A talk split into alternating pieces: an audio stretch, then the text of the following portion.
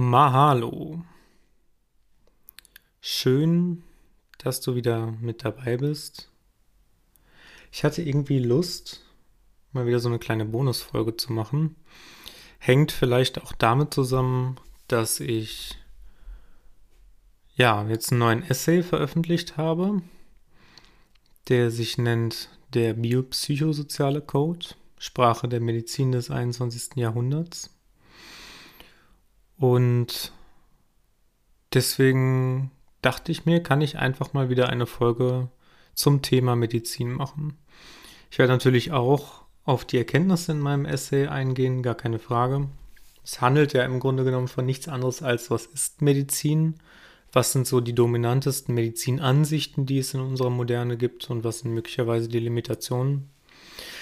Und ich habe mich natürlich deshalb auch in letzter Zeit extrem viel mit Medizin auseinandergesetzt. Es ist ja auch einfach ein unglaublich weites Thema.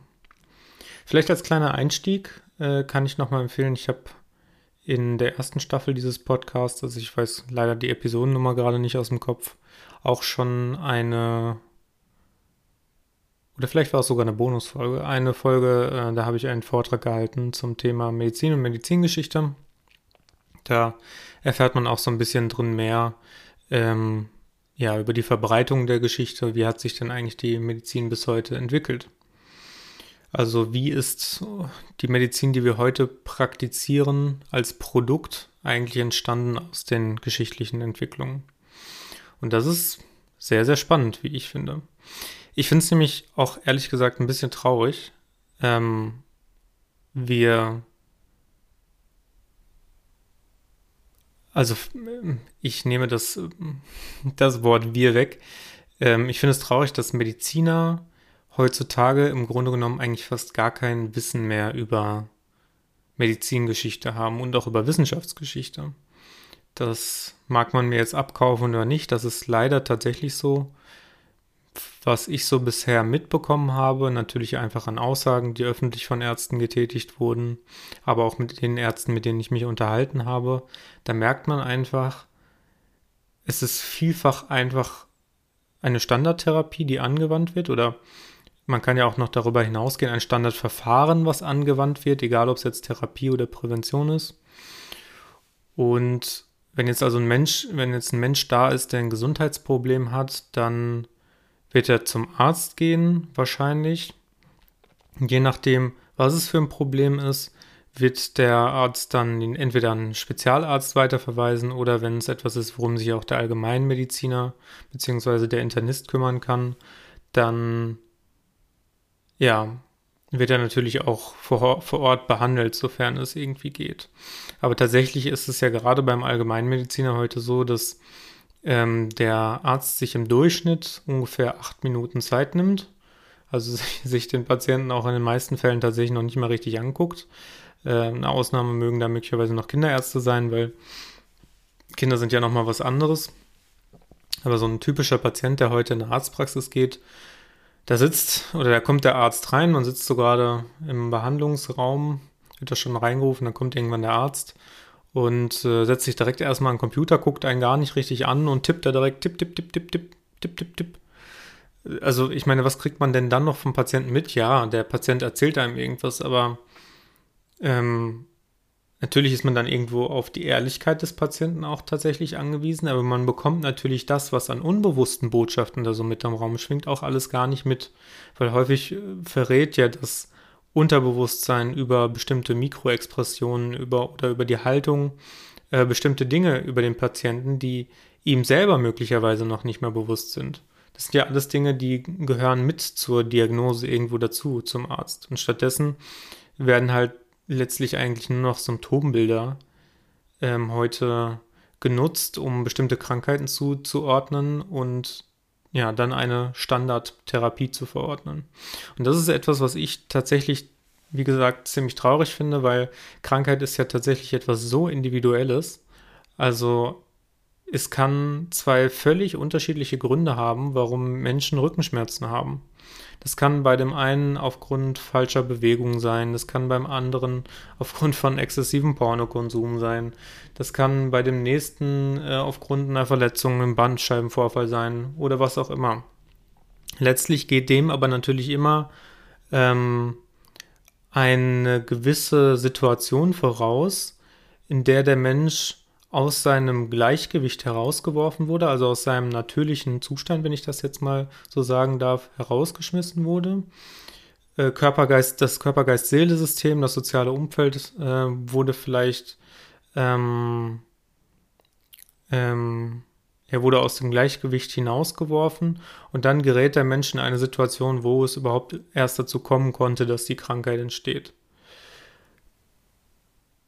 Das ist, zum, das ist zumindest die Ansicht, wie es in der biopsychosozialen Medizin heute ist. Also, dass ähm, ist im Grunde genommen, Krankheit ist ein analoges Wirkgeschehen. Also es findet immer auf allen Seinsbereichen oder in allen Wirklichkeitsbereichen des Menschen gleichzeitig statt. Es findet nicht nur, wie jetzt die Biomedizin, also die heute dominanteste Medizinpraxis, es vielleicht sagt, nur auf körperlicher Ebene statt, sondern ähm, dass der Körper überhaupt krank wird, hängt damit zusammen, dass auch Geist und soziales oder ökosoziales Umfeld auch irgendwo aus dem Gleichgewicht hinausgeraten sind. Ja, und wenn man das natürlich alles nicht berücksichtigt in der, in der Praxis der Medizin, dann kommt es zu etwas sehr Traurigem. Man versucht dann Medizin sozusagen zu patentieren. Versucht eine Universallösung herzustellen. Das ist die Pille, die dich heilt. Oder ich glaube, das verkauft die Biomedizin heute noch nicht mal mehr so. Ähm, es ist einfach nur das Symptom, was da letztlich ja bekämpft wird. Das ist, glaube ich, sogar den meisten Allgemeinmedizinern heute bekannt. Aber was tatsächlich dazu geführt hat, dass das so passieren konnte, dafür, dafür interessieren sich Ärzte eigentlich überhaupt gar nicht.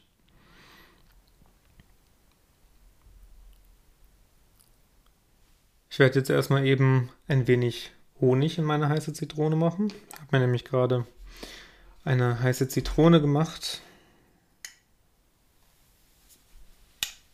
kann ich immer jedem nur sehr empfehlen, weil ich immer finde, äh, die meisten Menschen, ich mache das jetzt auch einfach mal an mir fest, es ist relativ leicht, ähm,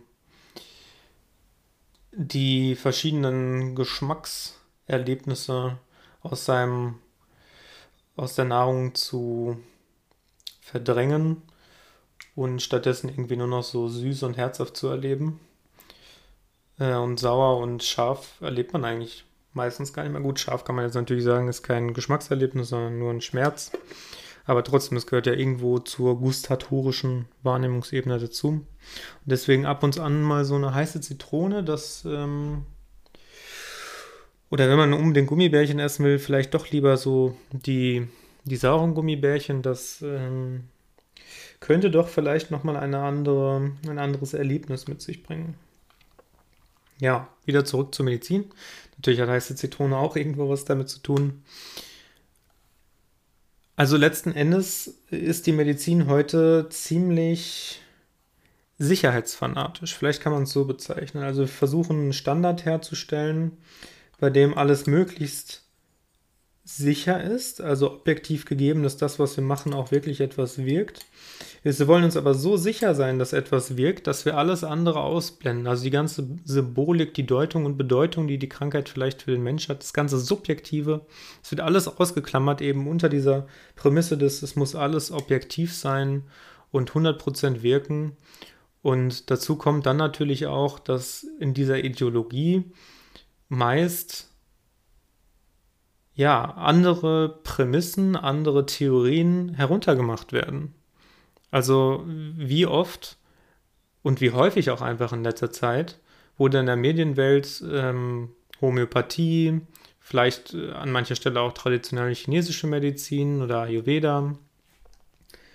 Wie oft wurde anthroposophische Medizin, ähm, Naturheilverfahren sind da vielleicht noch ein bisschen glimpflicher, äh, kommen da vielleicht noch ein bisschen glimpflicher davon. Aber auch Heilpraktiker generell, wie oft wird das angegriffen, eben unter diesem, unter dieser Prämisse, ja, das, was wir als Medizin heute machen, standardmäßig, ist einfach das Beste, ne? Weil wir haben, wenn man denn so weit denkt überhaupt als Mediziner, aus der Geschichte gelernt, dass das so das Beste ist, was wir machen können und deswegen darf anderes nichts, nicht mehr existieren. So als ob das das einzig Wahre wäre. Das ist natürlich Schwachsinn. Ich habe jetzt im Zuge meines Essays, den ich jetzt veröffentlicht habe, auch in letzter Zeit mir nochmal viele Zitate von bekannten Denkern angeguckt, so zur Medizin, sei es Paracelsius, äh, Tolstoi, äh, Ernst Festel, ähm, ja, sei es, sagen wir einfach mal ganz viele geschichtliche, geschichtlich relevante Personen und auch fachfremde Personen mir angeguckt. Und bei vielen ist es lustigerweise so, wenn man die Zitate dann einfach googelt im Internet, äh, dass das Zitat äh, aufgegriffen wird, dass Medizin eigentlich besser wirkt, wenn sie nicht angewandt wird. Oder dass Medizin als, als gesamte Praxis eigentlich besonders dann nützlich ist, wenn sie eigentlich nicht praktiziert wird. Das ist schon ziemlich lustig, dass Medizin immer so ein bisschen, ich will nicht sagen, belächelt wird von vielen großen Denkern, aber man sieht da schon eben ganz stark auch die Limitationen. Es war ja auch, wenn man es geschichtlich betrachtet, eigentlich ziemlich schwierig für die Medizin, sich als Wissenschaft herauszubilden, weil die Medizin hat schon ganz lange existiert, ja bevor die Naturwissenschaft eigentlich da war, also die klassisch strenge Naturwissenschaft. Wir wollen alles auf empirisch messbaren ähm, Beobachtungen und Prognosen aufbauen. Das, was ja so mit Newton aufkam, so 15. bis 16. Jahrhundert, da war die Medizin natürlich schon lange davor und die Medizin ist ja eigentlich auch aus etwas entstanden, wenn man es jetzt zum Beispiel im alten Ägypten äh, betrachtet, wo Religion, Medizin und ähm, ja, Mystik eigentlich noch gar nicht so wirklich getrennt waren. Das heißt, man hat immer irgendwo so ein gewisses Weltbild in der Medizin gehabt, dass Medizin eigentlich nicht nichts rein materielles ist, sondern dass es immer auch mit einer göttlichen Fügung vielleicht zusammenhängt. Und das war ja auch teilweise im Mittelalter noch so, also dass Krankheit dem Menschen als etwas erschienen ist, was er ähm, was er natürlich auf der einen Seite auszurotten hat. Das ist natürlich immer noch heute so. Krankheit ist erstmal grundsätzlich immer etwas Schlechtes. Das ist die allgemeine Annahme.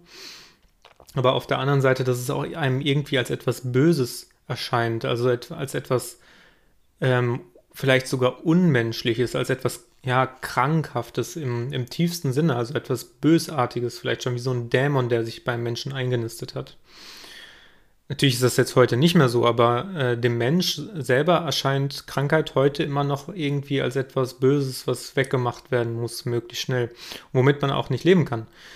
Womit ich natürlich nicht sagen möchte, dass man jetzt ähm, sich auch an die Krankheit gewöhnen sollte, weil natürlich sollte ein Mensch immer danach streben, höchstes Glück und höchste Gesundheit zu haben, ohne natürlich da in die Sucht zu verfallen, dass man sich immer weiter selbst optimieren muss. Aber Krankheit ist ja nicht ohne Grund da.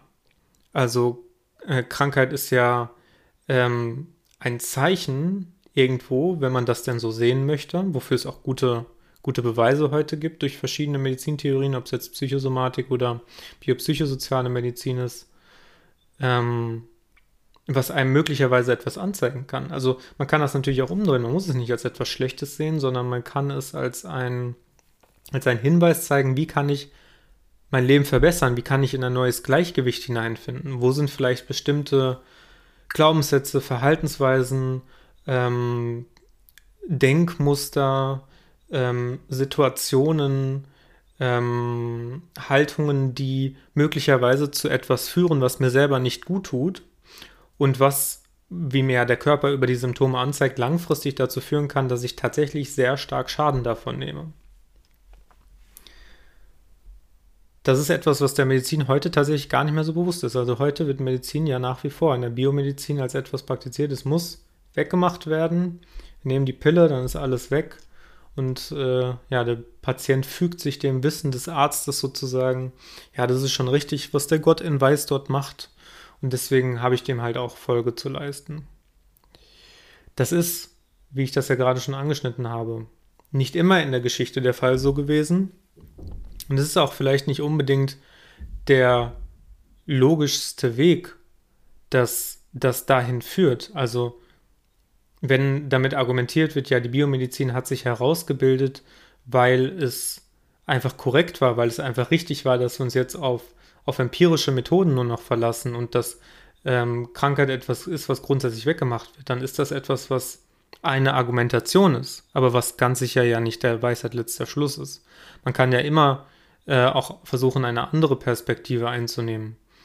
Und die Medizin heute, wenn man sie sich noch genauer anschauen möchte, als wir das vielleicht jetzt gerade schon gemacht haben bisher in dieser Folge, dann kann man da tatsächlich feststellen, wie einige ähm, Denker das auch gemacht haben, wie Ludwig von Bertalanffy das gemacht hat, der die allgemeine Systemtheorie postuliert hat, dann kann man feststellen, ähm, die Medizin beruht erstmal grundsätzlich auf, auf der Annahme, dass alles ähm, in Mechanismen einteilbar sei. Also ähm, man kann da auch von einem analytisch-summativen Ansatz sprechen. Also alles ist herleitbar aufgrund einer Kette von Kausalitäten bzw. Mechanismen, die dazu führen, dass sich die Krankheit jetzt so ausgebildet hat oder vielleicht auch die Gesundheit. Man kann es ja auch umdrehen. Also Gesundheit ist letzten Endes ein, ein Prozess, der für uns ja dann auch genau verstehbar sein muss, weil wir können ja diese Kette der Kausalitäten anscheinend verfolgen. Und das ist etwas, wo man sagen muss, das ist tatsächlich ein Trugschluss. Also bis heute hat gibt es keinen einzigen Bereich, wo wir 100% verstehen, was da eigentlich vor sich geht. Sei das, seien das Medikamente, seien das bestimmte Körperbereiche, ob Darmmikrobiom, ob Immunsystem. Es gibt ja immer noch neue Sachen, die wir herausfinden. Ähm, neue Hormone, neue Enzyme, neue Gene, ähm, neue Verhaltensmuster, wenn man es auf die Psychologie natürlich überträgt, neue soziale Theorien, die wir entwickeln können. Also es ist nie so, dass unser Wissen ausgedient hat.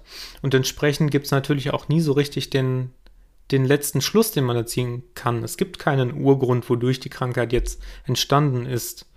Also man kann das auch als Arzt jetzt beim Patienten nicht 100% zurückverfolgen. Das ist ja das, wo die biopsychosoziale Medizin ansetzt, weil sie sagt, äh, dass das möglicherweise auch gar nicht unbedingt notwendig ist, sondern dass man einfach versucht, was das analoge Wirkgeschehen jetzt gerade ist und wie man damit umgehen kann. Und das wurde auch geschichtlich schon viel kritisiert. Also der ähm, britische Arzt Thomas Südenham, der tatsächlich häufig als englischer Hippokrates bezeichnet wurde, der, der hat eben von dieser, ähm, von dieser, von diesem Abgrund der Kausalitäten gesprochen. Also, dass es im Grunde genommen eigentlich nicht möglich ist, ähm, die Krankheit bis zum Schluss zu denken, rein mechanistisch.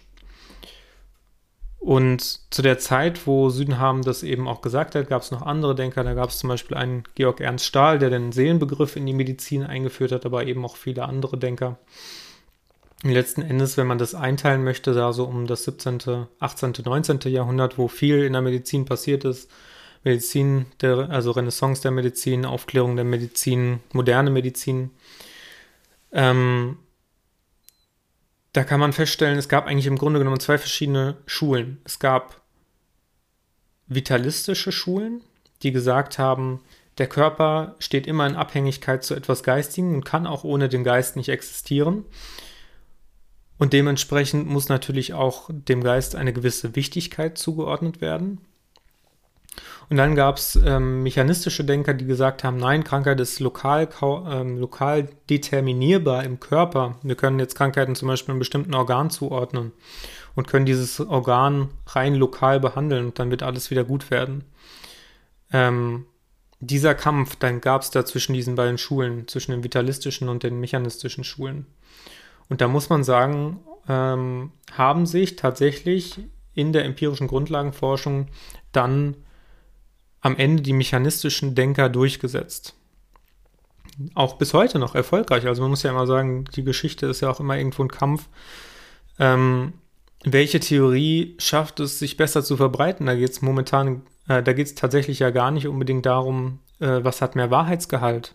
Ähm, es muss sich nicht immer unbedingt das durchsetzen, was mehr Wahrheitsgehalt hat, sondern tatsächlich einfach, was wird von mehr Leuten als gut empfunden.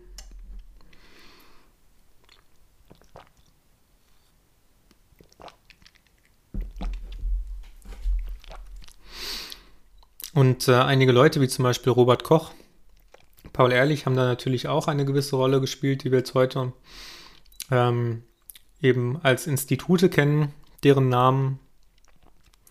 Die haben auch, also Paul Ehrlich und äh, Robert Koch hauptsächlich eben mechanistische Denker gewesen, die viel im Bereich der Infektiologie und Bakteriologie geleistet haben. Und das war auch alles gut und wichtig. Also ich möchte diese Entwicklung gar nicht in dem Sinne kritisieren, dass ich sage, das war jetzt alles schlecht und ähm, das hätte nicht so sein soll, sollen. Ganz im Gegenteil. Ich finde, dass viel davon wichtig war, dass wir eine gewisse Grundlage haben, um besser argumentieren zu können, vielleicht auch um die Gegenseite besser verstehen zu können. Aber heute ist es ja tatsächlich so mit dem Wissen, was wir haben, dass wir eigentlich nicht mehr sagen können, dieser rein kausale Ansatz ist der korrekte. Und ich meine, Medizin hat sich ja heute eigentlich auf Korrelationen reduziert. Also es muss ja gar nicht mehr unbedingt, ähm, müssen ja nicht mehr kausale Zusammenhänge hergestellt werden, sondern Korrelation reicht. Also wenn eine Korrelation gefunden wird, dass ähm, Umweltgifte äh, möglicherweise dazu führen, dass das äh, Individuum, also zum Beispiel Stickoxid oder andere Abgase, dass das Individuum Krebs entwickelt, dann ist das natürlich unter Laborbedingungen eine valide Theo Theorie und eine valide These, dass da äh, bestimmte Mechanismen zusammenspielen, die das dann im Individuum verursachen. Aber es ist ja etwas ganz anderes, ob man das in der wirklichen Welt beobachtet, wo so viele Variablen mit reinspielen, dass man eben nicht diese kausale Kette so rein und linear zurückverfolgen kann. Und dementsprechend gab es eben im 20. Jahrhundert unter anderem von den angesprochenen Ludwig von Bertalanffy Bestrebungen, ähm, die Biologie vielleicht auf, einen, auf eine neue Stufe zu bringen, ähm, Biologie einen eigenen Glanz zu verpassen, wenn man das so sagen kann, weil Biologie auch immer so ein bisschen unter der Vorherrschaft der Physik und Chemie stand, ähm, wobei aber länger eben eigentlich unter der Physik. Und wenn man es ja rein analytisch betrachtet, äh, unterliegt die Physik ja auch noch der Mathematik. Also hat man letztlich gesagt, die Biologie ist eigentlich linear mathematisch. Aber so ein Phänomen wie Leben lässt sich ja nie 100%ig nur rational betrachten. Da gibt es ja auch Dinge, die wir uns einfach nicht erklären können, die wir hinnehmen müssen. Dass es da Dinge eben gibt, die uns beeinflussen. Gefühle zum Beispiel bis heute nicht 100% erklärbar und werden sie wahrscheinlich auch nie. Nahtod Nahtoderfahrungen zählen zum Beispiel auch dazu. Ähm, gewisse Bewusstseinszustände, die wir erreichen können, ekstatische Zustände, ähm, genauso wie ein Orgasmus, das kann man ja alles nicht rein rational erklären. Und deswegen, ähm, weil sich da eben die Phänomene gehäuft haben in der Biologie, dass man gemerkt hat, okay, das Phänomen Leben ist vielleicht doch nicht rein physikalisch, mathematisch erklärbar und auch dann natürlich auch in anderen Bereichen, die Psychologie ist auch nicht reduzierbar auf die Physiologie hat man dann irgendwann, oder besser gesagt, hat Ludwig von Bertalanffy seine Theorie eben aufgestellt, der, die Systemtheorie, wo eben versucht wurde, ähm, ein, einen Organismus zu postulieren, der die Gesamtheit, der, also die Lebendigkeit eines Wesens auffassen kann, ähm, die gleichzeitig aber auch eben das Mechanistische nicht verliert. Also es wurde hier eine Theorie geschaffen, wo Mechanismus und Vitalismus irgendwo gleichzeitig ähm, berücksichtigt werden konnten. Und das hat natürlich auch in der Medizin nochmal viel ausgelöst, viel revolutionäres Denken. Ähm, es ist jetzt nicht erst so seit den letzten 20 Jahren so, sondern schon eigentlich seit den letzten 100 Jahren, dass man gemerkt hat, die Biomedizin bietet eigentlich nicht so jetzt den Behandlungserfolg, der eigentlich wünschenswert wäre äh, in, beim Thema Gesundheit.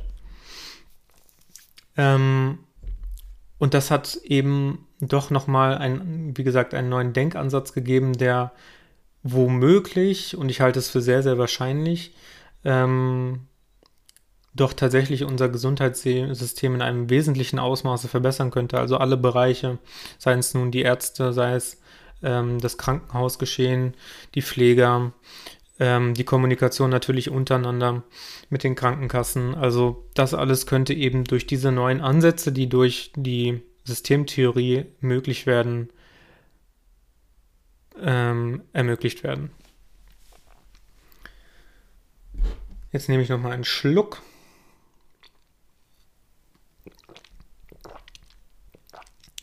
Kleiner Hinweis vielleicht zwischendrin. Ich rede mich natürlich immer gerne in Rage. Wer das alles haargenau nachlesen möchte und auch sehr genau analysiert, dem kann ich nur meinen Essay empfehlen. Der biopsychosoziale Code ist sowohl bei Tradition erhältlich als auch Open Access.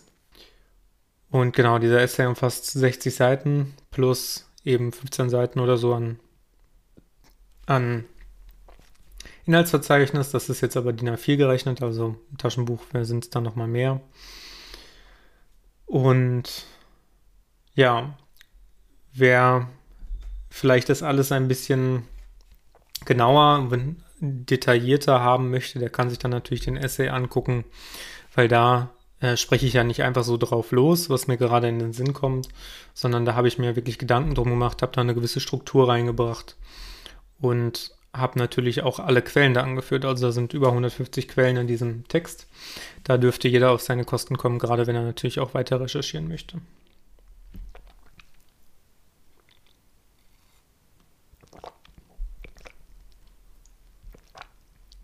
Genau.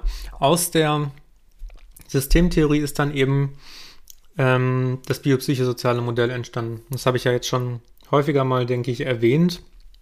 Vor allem auch eben in den anderen Folgen über ähm, meine Masterarbeit. Das heißt, das brauche ich vielleicht nicht so umfänglich nochmal erklären.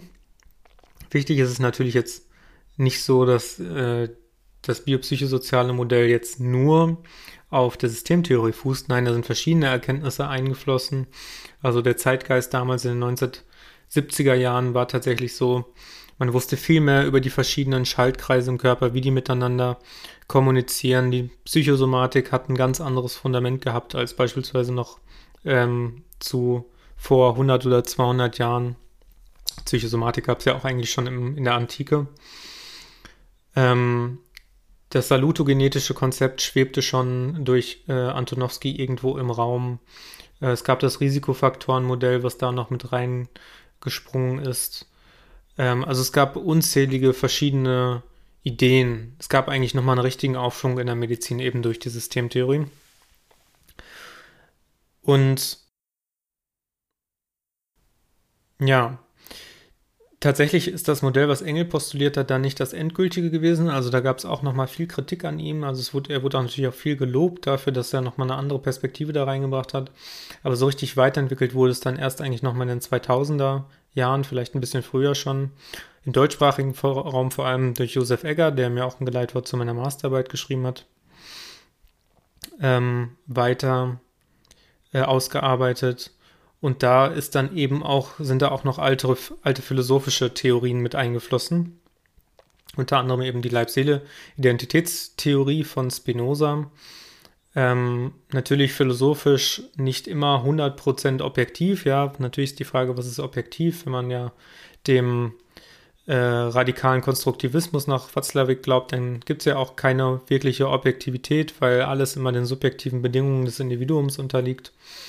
Ähm, aber selbst wenn wir das ausklammern würden, philosophische Theorien, gerade metaphysische Theorien, wie jetzt die von Spinoza, die haben irgendwo natürlich eine logische Schlüssigkeit und Konsistenz, aber so 100% anwendbar im Leben des Einzelnen und auch nachweisbar für den Einzelnen sind sie ja natürlich jetzt nicht. Das muss man ganz klar sagen, aber das müssen sie vielleicht auch nicht sein, wenn sie vielleicht einfach den Anstoß bieten, für eben neue medizinische Theorien oder sei es auch in anderen Bereichen, womit dann wiederum die, der Behandlungserfolg einfach verbessert wird. Was ich natürlich bei der biopsychosozialen Medizin super finde, ist, dass Patient und Arzt im Grunde genommen auf eine Ebene gehoben werden, weil da eben auch der Patient sehr viel stärker fokussiert wird. Also es wird davon ausgegangen, dass der Patient eine autoregulative Selbstkompetenz besitzt was letztlich so viel bedeutet, wie dass er der Manager seines eigenen Systems ist. Also er hat die Fähigkeiten, seine eigenen Systemebenen, wenn man es so nennen möchte, ähm, ins Gleichgewicht zu bringen, kann sich aber natürlich einen Arzt dazu holen, wenn jetzt das Problem möglicherweise schon zu weit fortgeschritten ist ähm, und kann nach wie vor natürlich auch auf Medikamente zurückgreifen. Also es ist ja nicht so, dass die, Biomedi äh, die biopsychosoziale Medizin jetzt sagt, das, was die Biomedizin macht, ist alles scheiße. Ganz im Gegenteil. Es wird meistens eher als eine Erweiterung aufgefasst, in dem Sinne, dass die psychosozialen Aspekte gleichsam neben den biologischen Aspekten ähm, berücksichtigt werden. Und tatsächlich gibt es heute ziemlich coole Studien dazu. Also ich habe jetzt, ähm, der Professor Dr. Dr. Schubert hatte mir eine sehr, sehr interessante Studie, die er äh, in seinem Labor in, an der Medizinischen Universität in Innsbruck durchgeführt hat, zugeschickt. Und das ähm, ist eine der wenigen Studien, die ich tatsächlich bisher gefunden habe, die eben unter anderem auch ähm, diese drei Komponenten, biologisches, soziologisches und ähm, psychologisches, ähm, gleichsam mit in die qualitativen und quantitativen Methoden aufnimmt. Das heißt, es werden Interviews gemacht, um die soziale Dimension des Individuums aufzufassen. Es werden Fragebögen äh, gemacht, um die psychologische Dimension zu erfassen. Und es werden eben auch bestimmte Körperparameter wie zum Beispiel Urin gemessen. Und das alles kann dann natürlich dazu beitragen, dass man ein wesentlich vollständigeres Bild des Menschen bekommt, dieses Stressors, die, der gerade auf ihn wirkt und der ihn krank macht, ähm, wie das noch in der Biomedizin der Fall ist, wo man dann tatsächlich versucht, ähm, einzelne Dinge dafür verantwortlich zu machen, dass äh, der Mensch jetzt krank wird. Also zum Beispiel nur Feinstaub oder nur die Bakterie. Bei Covid-19 geht es ja auch um nichts anderes letztlich, als darum zu sagen, es ist nur dieses böse Virus, was dafür sorgt, ähm, dass die Menschen krank werden. Und das ist nun mal mit der biopsychosozialen Medizin heute eben nicht mehr so. Jetzt zum Grund, warum ich überhaupt diesen Essay geschrieben habe tatsächlich ist es so, obwohl die biopsychosoziale Medizin eigentlich die kohärenteste Medizintheorie heute ist, steht sie nach wie vor äh, vor der Hürde, eine einheitliche Semantik zu besitzen, weil sie benutzt nach wie vor den Wortschatz der Biomedizin, das heißt, es gibt bestimmte Fachbegriffe, die natürlich den Menschen ganz klar einteilen in, das ist nur körperlich und das ist nur psychologisch. Die Phänomene, die beschrieben werden, sind also in einem in einer Zwei-Welten-Perspektive. Vielleicht sogar drei Welten-Perspektive, wenn man noch das Soziale mit hinzunimmt, aber letztlich wurde eben in der Biomedizin ganz klar dieser Dualismus ausgelebt, den Descartes mit seinem kartesischen Dualismus ähm, begründet hat oder den Weg geebnet hat, sage ich mal. Gab ja noch andere Denker, die da auch zu beigetragen haben. Aber genau, letztlich wurde es eben bis und auch heute immer noch so praktiziert. Körper auf der einen Seite, Geist auf der anderen Seite und das hat eigentlich relativ wenig damit zu tun. Das sieht man auch heute noch an Äußerungen, dass man zum Beispiel sagt, ach, das sei nur psychosomatisch, so nach dem Motto, nein, das ist eine wirkliche Erkrankung, wird dann fortgeführt. Aber Menschen, die sowas sagen, haben ja einfach keine Ahnung, was Psychosomatik ist. Psychosomatik ist ja nicht irgendein Anhängsel zum Beispiel von der ähm, Biomedizin, das ist eine ganz eigene Medizintheorie wo einfach davon ausgegangen wird, dass immer grundsätzlich eine Wechselwirkung zwischen Körper und Geist besteht und das eigentlich die Ursache von Krankheit ist. Ähm, das heißt, wenn man sagt, so, ach, das ist nur eingebildet und deswegen ist es psychosomatisch, dann ist es einfach so kurz gedacht, dann wurde, hat sich dieser Arzt, dieser Mensch, der das halt behauptet, nie wirklich damit auseinandergesetzt.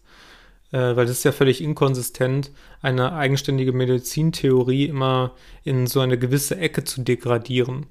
Man kann natürlich immer Limitationen und Stärken von einer Medizintheorie finden. Ähm, das ist natürlich auch gut und richtig. Aber ja, das, die meisten Ärzte wissen halt einfach nicht, was Psychosomatik ist. Vielleicht auch noch mal kurz zur Abgrenzung. Psychosomatik ist natürlich auch, wenn sie ähnlich tickt wie die biopsychosoziale Medizin dahingehend, dass da von einer Wechselwirkung zwischen Körper, Geist ausgegangen wird insofern abzugrenzen, dass die biopsychosoziale Medizin eben mehr die Systemtheorie fokussiert und darin gründen sich dann teilweise eben auch andere Schlüsse. Das kann man dann aber auch nochmal in meinem Essay nachlesen.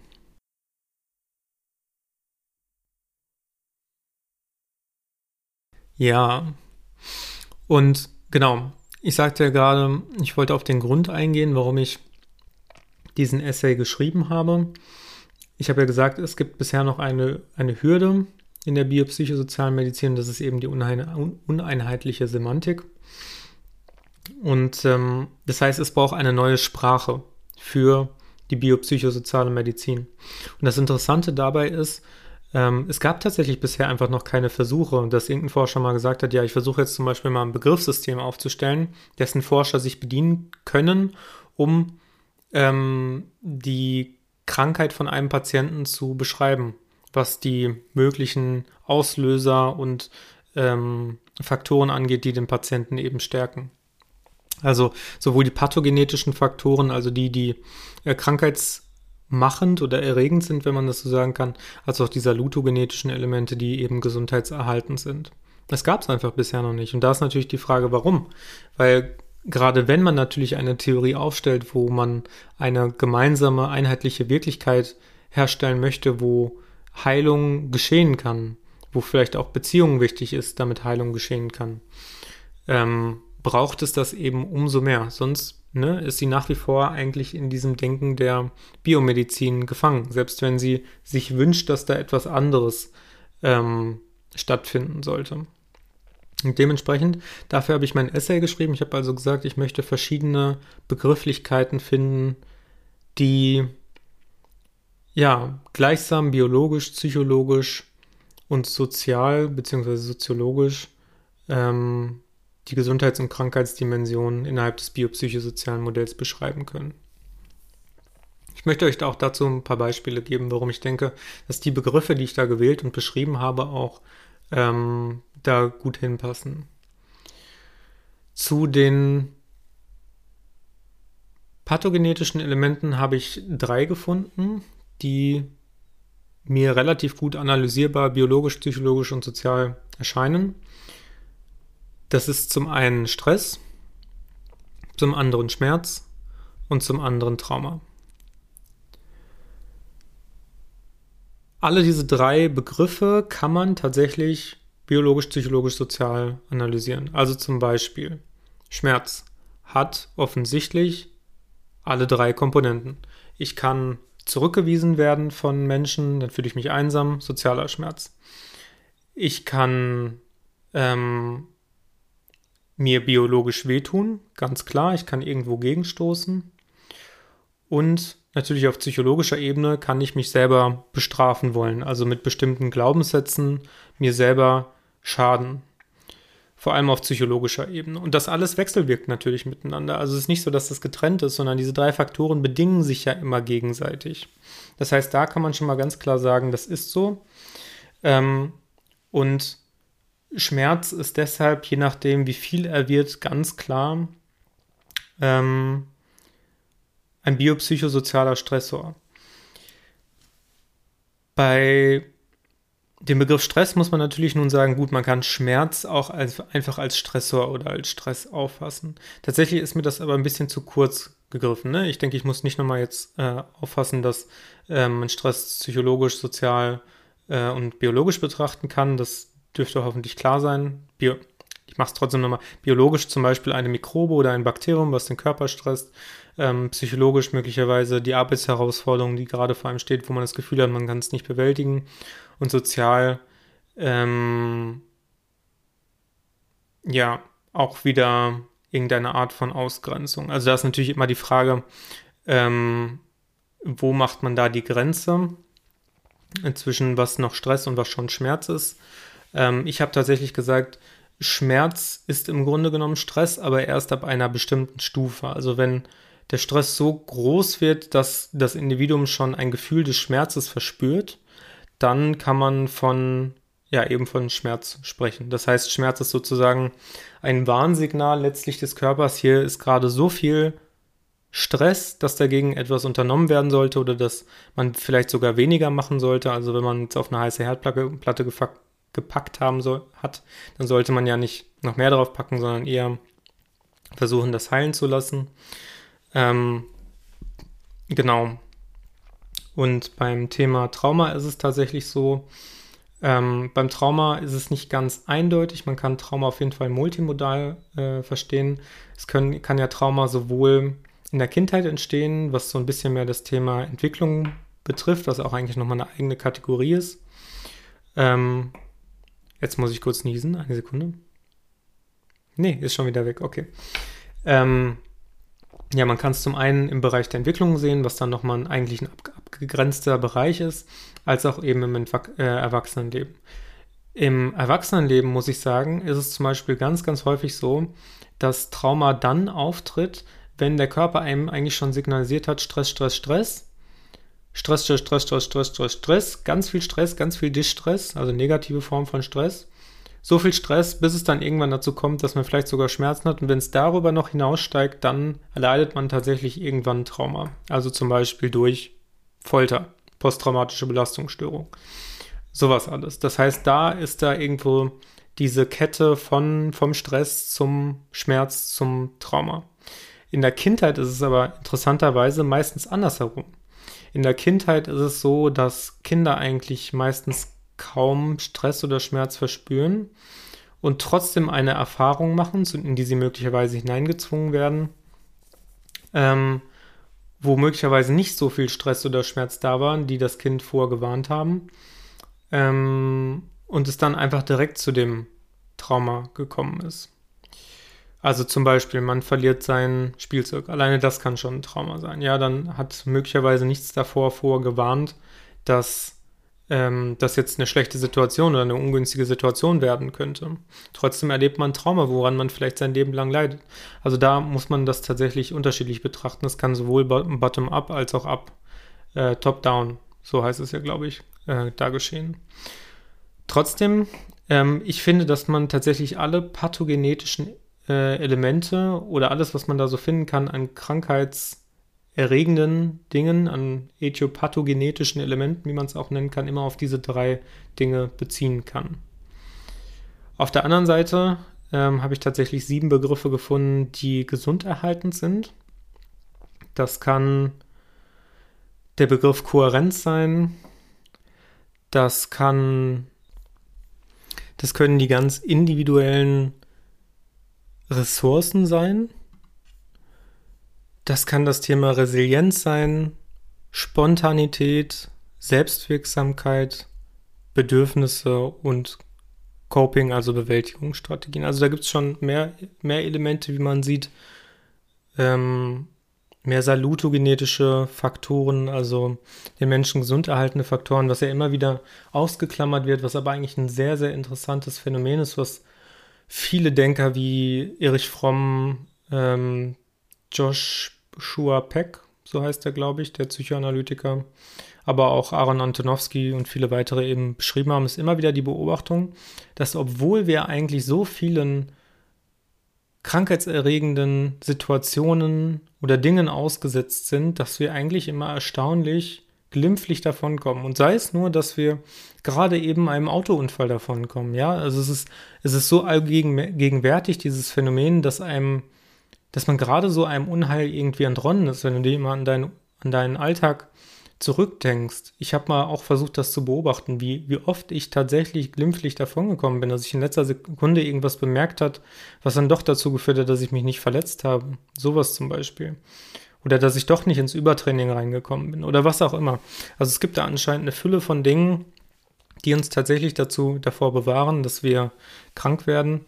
Und die habe ich eben mit diesen sieben äh, salutogenetischen Elementen versucht zu beschreiben.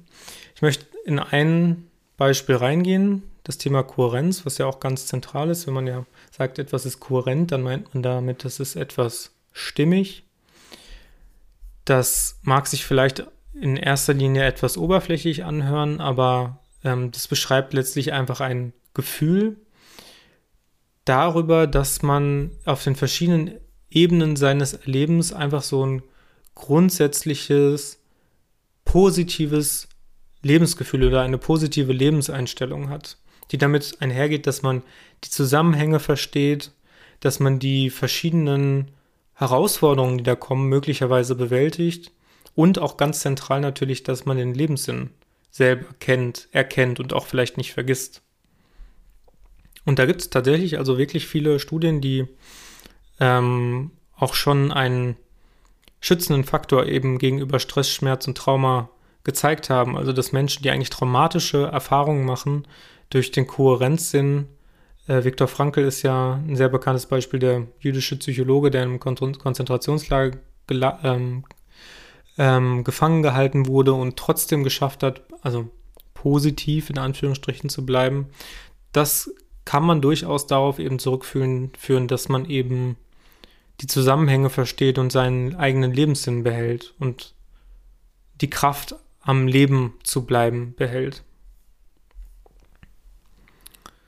Also Kohärenzsinn ein ganz zentrales Thema, was tatsächlich auch nicht nur in der Medizin Anwendung findet, sondern auch in vielen anderen Bereichen wie der Physik, Linguistik oder Politik und so weiter.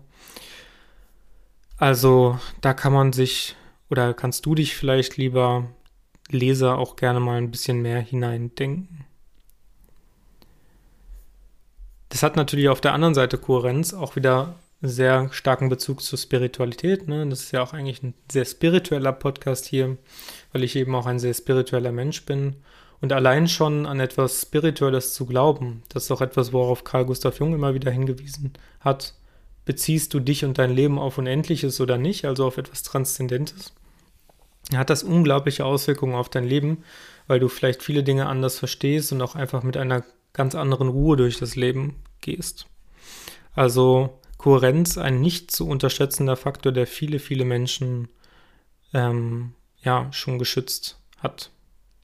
Und damit verbunden natürlich auch die eigene Resilienz, also das, die eigene Widerstandsfähigkeit als ein ganz, nochmal als ein eigener äh, salutogenetischer Faktor, wie ich ihn aufgefasst habe.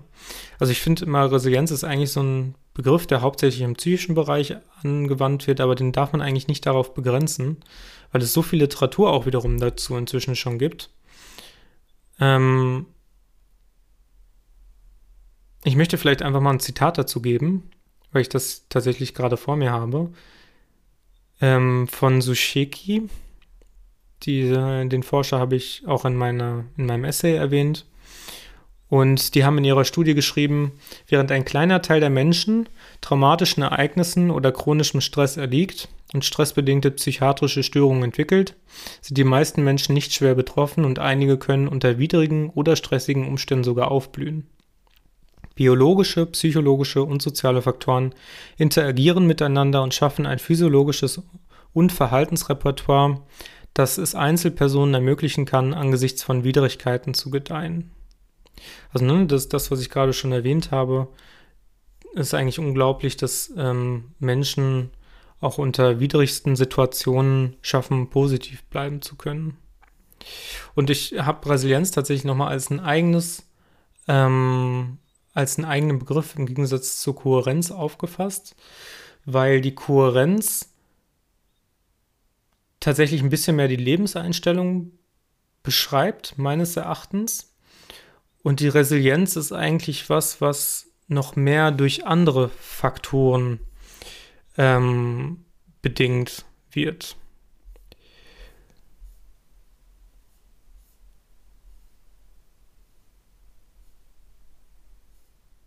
Ja, das möchte ich, glaube ich, erstmal so stehen lassen, weil bei Bedarf kann man sich dann gerne da nochmal in meinem Essay weiter drüber einlesen. Genau. So viel erstmal zu den Begrifflichkeiten. Es soll ja jetzt keine, keine Vorstellung des Essays ja eigentlich werden, sondern ich hatte eigentlich mal Lust, generell über das Thema Medizin zu sprechen. Ähm, schau gerne einfach mal nach. Ich verlinke ja alles unten in der Beschreibung.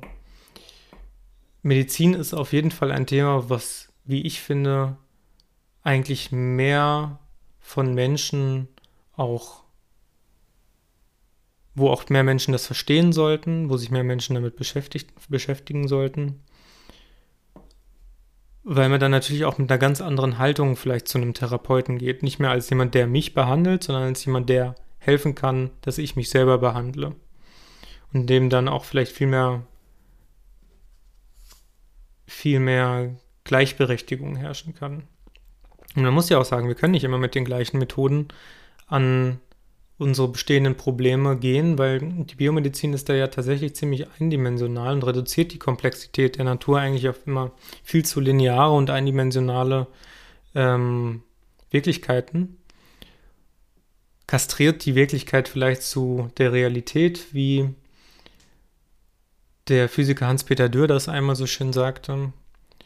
Und ja, einfach vielleicht so ein bisschen diese Eigen- Verantwortung und in die Eigenmacht zu kommen, könnte vielen Menschen helfen, aus der Abhängigkeit zu finden und in so ein neues Gleichgewicht äh, zu kommen, wo ja, sich viele Probleme einfach von selbst auflösen, weil viele Sachen ja einfach durch Stress tatsächlich bedingt sind.